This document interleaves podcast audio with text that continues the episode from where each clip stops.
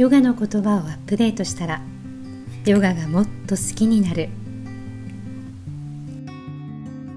哲学からライフスタイルまでニュートラルでグローバルな視点から現代を生きる私たちに役に立つヨガの言葉をご紹介していきます。こんにちはナビゲーターのかなこです。人は知恵を育むこともできれば例えばその過程で自分が見ている世界だけが唯一の真実である。と勘違いしたりもする。想像力を発揮してモチベーションを高めたり未来を描くこともできれば過去の記憶に惑わされて自分自身の可能性を制限してしまったりもする。パタンジャリのヨーガスートラによると私たちは往々にしてそのように繰り返される精神的なサイクルの中で生きています。でもそのサイクルの中で人生に対する純粋な喜びよりも恐怖心や疑い批判的な質が高まってしまったり頑張れば頑張るほど自分の人生を生きている感覚がしなくなるもしそのような気づきがあるのであれば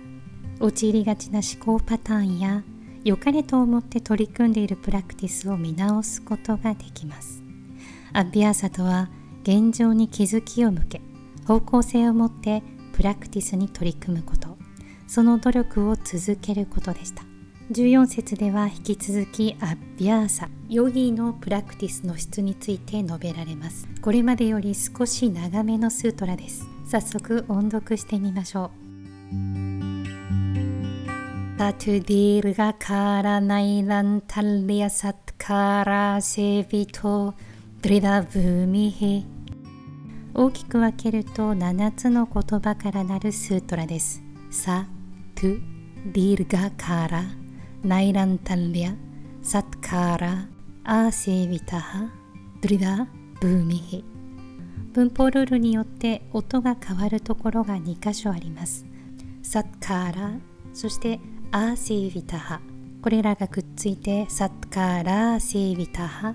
長いアーでつながります。そしてその次のドリダブーミヒのドゥの音を受けてサッカーラーセービタハドリダではなくサッカーラーセービトドリダブーミヒと音が変わります。サアビアサとはトゥ。さらにはディールがカーラ長い時間ナイランタリア途切れなくサッカーラ誠実さを持ってアーセービタハ熱心に取り組む。ドリダ・ブーミヒ確立された。アビアサとはさらに言うと長い時間をかけてどんな時も誠実に心からの信頼とともに取り組むこと。それによってアビアサが自分自身の一部になる。ヨーガの道を歩む土台となる。そのような意味を持つスートラです。例えば茶道や弓道の所作のようにまるで自分の一部であるかのように自然な振る舞いとして身につけるには時間がかかります。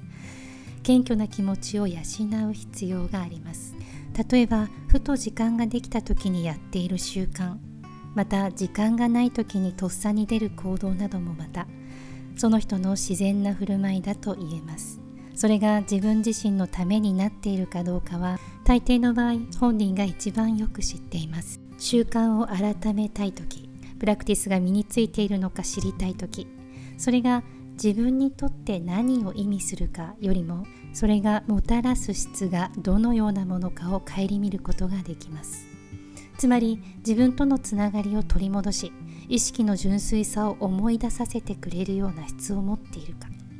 謙虚さや誠実な心を育んでいるかどうか自分自身に問いかけることができます。次のスートラではプラクティスの質をバイラーギア曇りのない視点を通して検証することの大切さについて述べられていきます。